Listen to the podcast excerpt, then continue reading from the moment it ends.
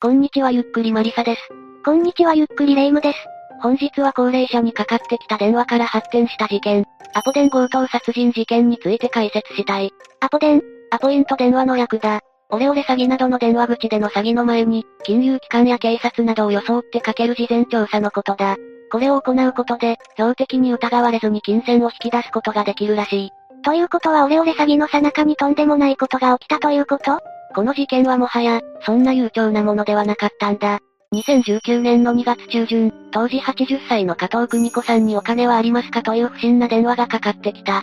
近年は ATM での張り紙や、警察の地道な呼びかけもあって加藤さんもこの電話を疑い知人に相談していた。まあ、最近ではお孫さん本人がかけても疑われるなんて話もあるぐらいには特殊詐欺は周知されているからね。だが同年の2月28日、加藤さんのマンションの一室の呼び鈴が鳴る。彼らは3人組で宅配業者だと述べた。ちょっと、まさか、ああ、この3人は宅配業者などではなかった。彼らは加藤さんの部屋に侵入すると、そのまま加藤さんの両手両足と口を粘着テープで拘束した。そして金目のものを探し出した。だが結局見つけられず、証拠隠滅のためにインターホンを破壊し、加藤さんをそのままの状態にして逃走した。この時の犯行時間は約30分ほどだった。短時間の犯行ってめちゃくちゃ手慣れているわ。いや、それより加藤さんはどうなったの？そのすぐ後、部屋を訪れたケアマネージャーが加藤さんが死亡しているのを発見した。これで事件は強盗殺人事件に区分されることとなったんだ。強盗殺人ってめちゃくちゃ重罪よね。しかもこの手慣れた感じ一刻も早く逮捕しないとやばい気がする。実際、警察も犯人逮捕に力を入れる。その甲斐あってか、事件発生後の約2週間後に、防犯カメラの映像などから逃走車両を特定。これによって警視庁は主犯格の末広樹、末の高校同級生である坂井優太、そして小松園辰巳ら3人を強盗殺人の容疑で逮捕。だが調査を進めるうちにこの強盗殺人事件も悪事の一つに過ぎないことが明らかになった。実は3人は SNS を通じた闇バイトなどで集まった犯罪集団の一員で、実行犯を変えながら窃盗や強盗などの罪を重ねていたんだ。いやだから、これだけでもとんでもない重罪なんだけど、判明してる事件直近1ヶ月ほどの動きを、市販の末に焦点を当てて追う。かなり数が多いので、簡単に挙げる。まず末は2019年1月12日の未明、他の共犯者と共に、東京都中央区の会社に侵入して金庫を盗んでいる。また同月には不正に入手した他人のキャッシュカードで現金を引き出そうとしている。そして同年2月1日朝には、SNS 上で募集されていた闇バイトを通じて小松園など他複数人の共犯者と出会う。彼らは東京都渋谷区笹塚の高齢夫妻の自宅に、警察官を装って侵入している。やっぱり全く同じような事件を同月にやってたのね。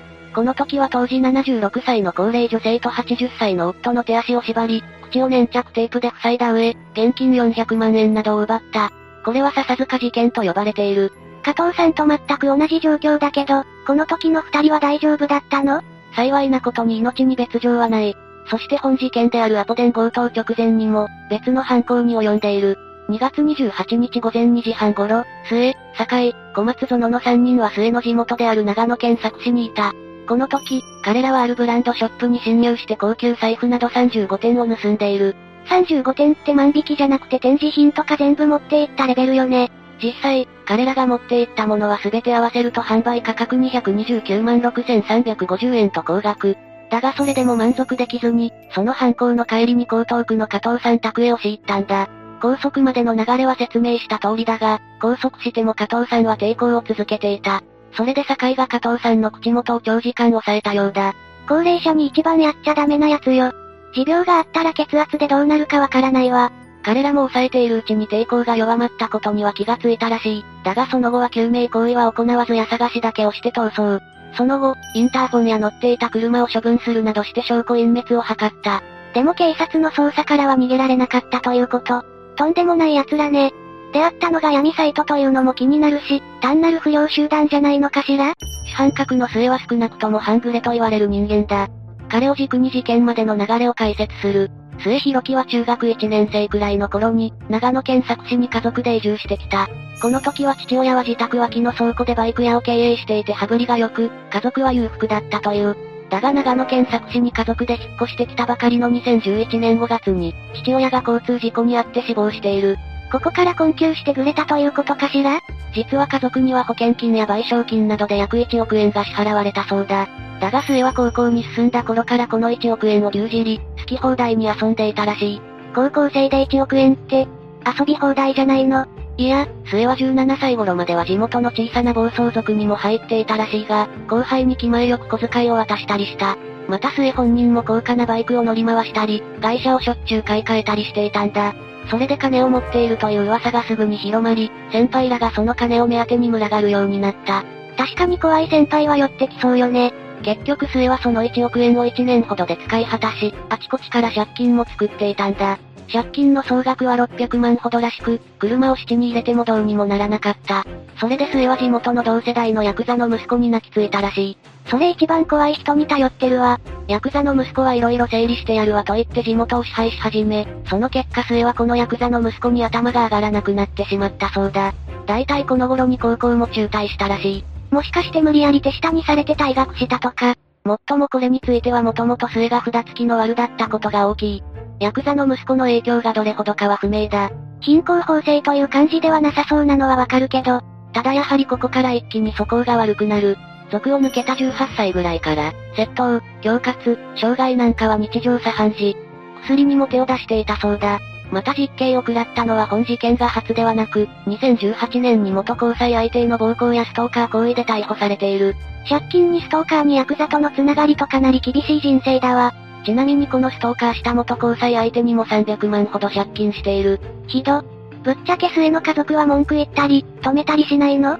末の妹は家族の生活を支えるためにキャバクラで働いていたが、このような末の行いで家族は借金まみれ。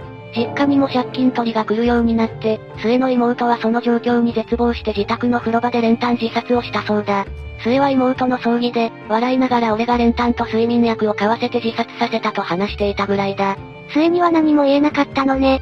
このようなやりたい放題の生活の中で、空き巣や振り込め詐欺などに手を染めるようになったということらしい。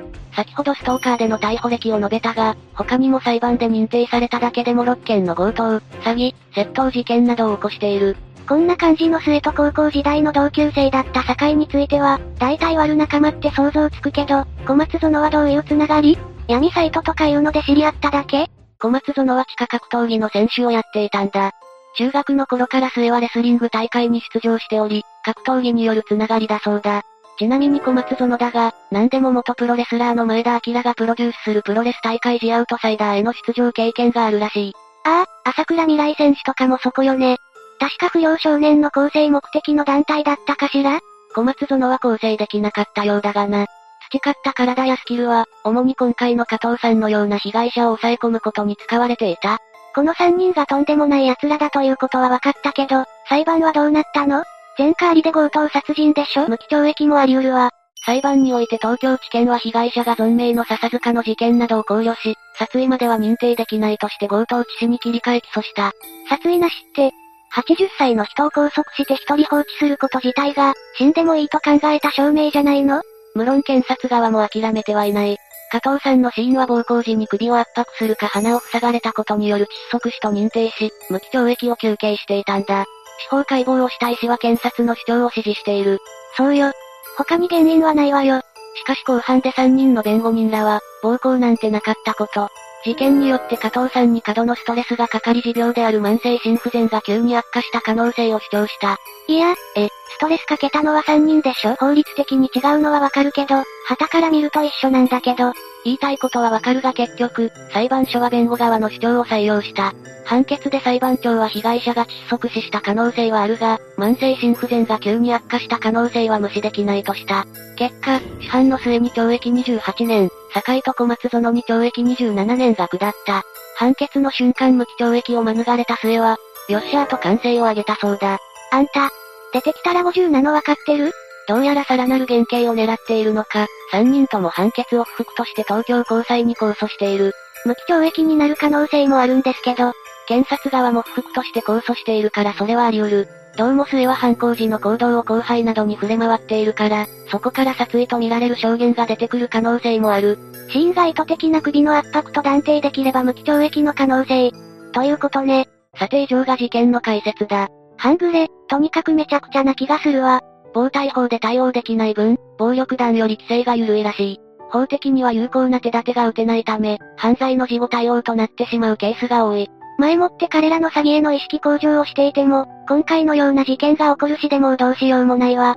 詐欺に気をつけたり、防犯グッズを常備したりで少しでも巻き込まれる可能性を下げる以外にないのかもな。最後になりますが被害に遭われた方に哀悼の意を表します。最後までご視聴ありがとうございました。